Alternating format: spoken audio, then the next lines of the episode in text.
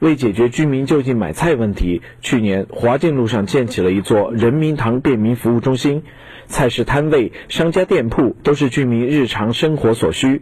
但前不久，记者来到市场时，却看到街面上一排商铺开门营业的只有两三家，市场内一多半的摊位都闲置着，水果、蔬菜摊位也是冷冷清清。怎么会这样？商户们向记者诉起了苦。由于市场内长期不通水，他们的生意难以经营，很多只能关了门。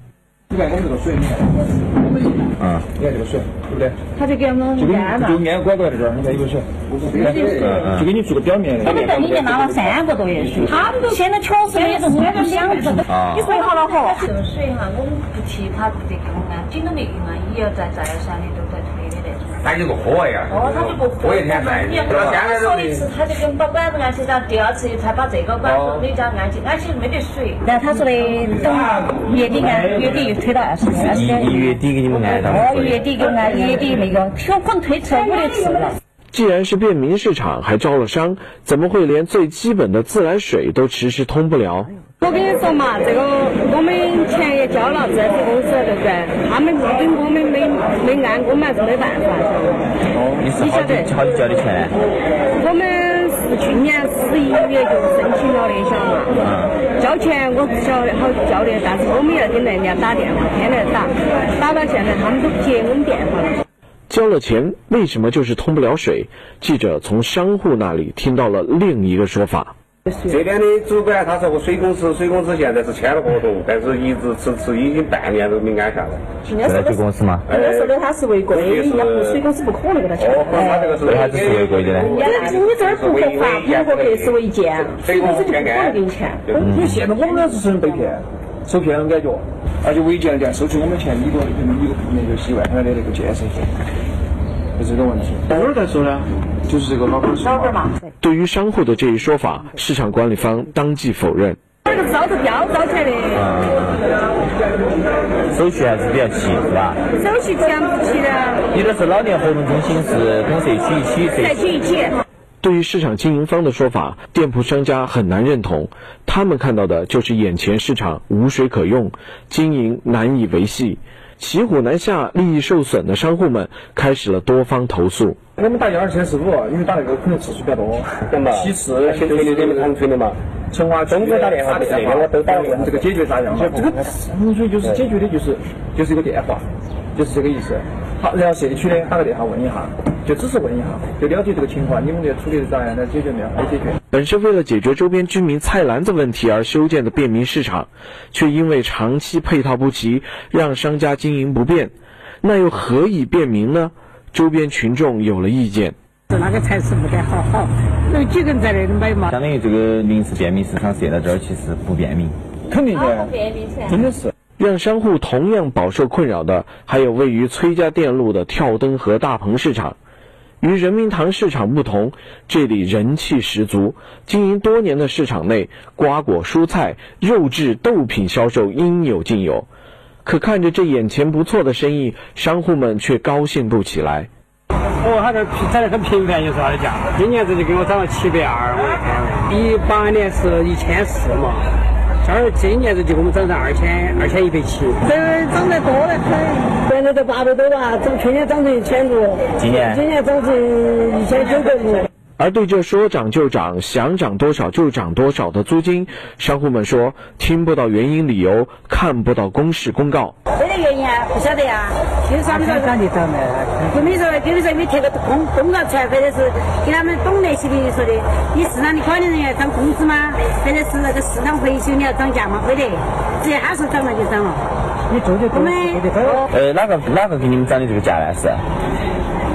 这个好像是办事站管没办事站。到办事处啊？哦，就就跳电话办事处。涨价的理由就是说。涨价理由，嗯搞不懂他们理由啥理由，我们搞不懂，反正哦，最霸道的是啥子？你觉得这价不合理，你可以不说。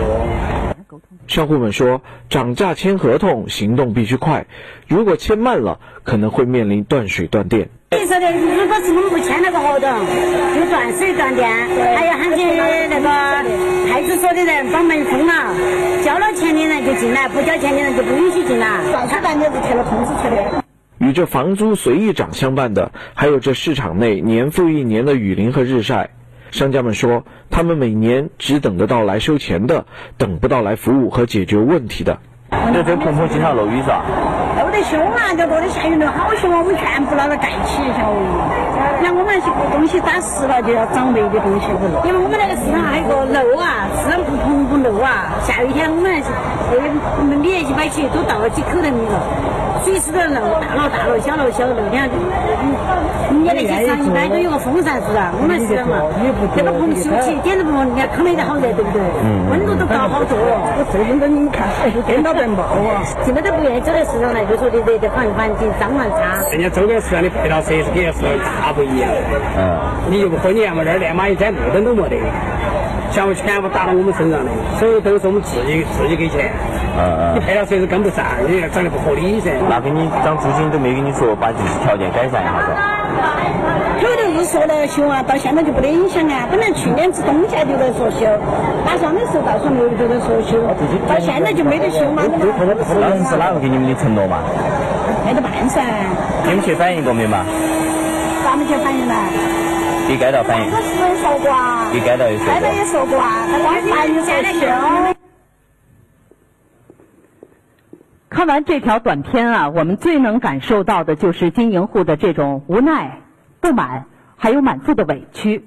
我们先来说一说这个人民堂便民服务中心啊，呃，市场方说他们是以正规的招投标方式入驻开办这个便民市场的。